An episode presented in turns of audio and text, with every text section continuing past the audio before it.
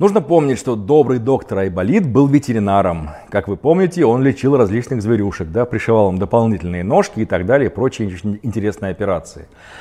Э, очень часто почему-то среди людей э, распространен такой миф, что ветеринарные препараты, они прям замечательные, их нужно обязательно применять, особенно какая-нибудь ветеринарная косметика, это вот прям э, пиковая, так сказать, натуральнейшая, потому что натуральнее дальше некуда, как понимаете, для животных же сделано, не для людей, не химия какая. Проблема в том, что человеческие препараты делаются для людей, ветеринарные препараты делаются для животных. И все тесты, все исследования, все, что проводится по ветеринарным препаратам, оно делается именно на тех животных, на которых потом будет использоваться. На людях не исследуется, то есть совсем, вообще. Они не предназначены для людей. Поэтому мы не знаем, во-первых, как они действуют на людей, есть ли у них какие-то дополнительные побочные эффекты в человеческом организме, а мы сильно отличаемся, да, ну, мы явно не лошади. Мы явно не какие-нибудь там, не знаю, морские свинки или еще кто-нибудь. Мы немножечко другой отряд, да, и мы как бы совсем другое строение у нас.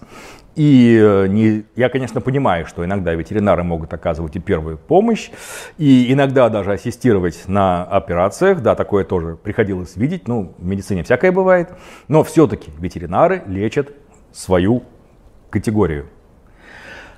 Проблема в том, что далеко не все препараты и далеко не в тех дозах, которые применяются для животных, они безопасны для людей. Э, например, если мы лечим лошадь, и нам необходимо использовать, не знаю, кортикостероидные гормоны, то они будут, соответственно, в лошадиных дозах. Если мы примем для человека тот же препарат, то не исключено, что там у него будет вплоть до повреждения надпочечников, например, из-за огромного всплеска, да, из-за огромного поступления одновременного такого количества гормонов. Это один вариант. Второй вариант – антибиотики. То же самое. Они не всегда в безопасных для человека дозах. Да, потому что животное, оно немножко других размеров. У них немножко другой обмен веществ. И, например, наш парацетамол для кошек смертельно опасен. То есть он убивает кошек, он разрывает им там печень в клочья, ничего не остается. Да, у нас он тоже там образуется один очень неприятный токсичный метаболит, но у нас большое количество глутатиона, и мы все-таки гасим вот эту вот неприятность. Да, и у нас все-таки более совершенная система э, обезвреживания различных токсинов. Кошки отличаются от нас, например, тем, что это облигатные хищники.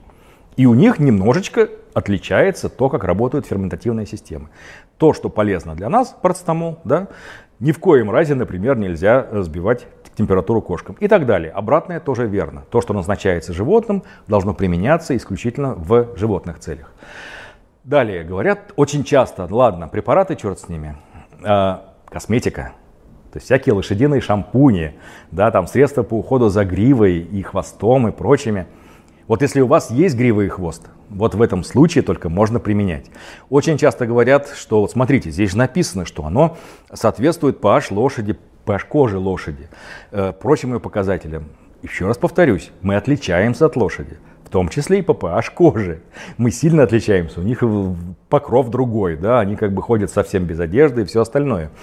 А то, что применимо для них, будет неприменимо в наших условиях. Почему иногда говорят, что смотрите, оно очень хорошо действует?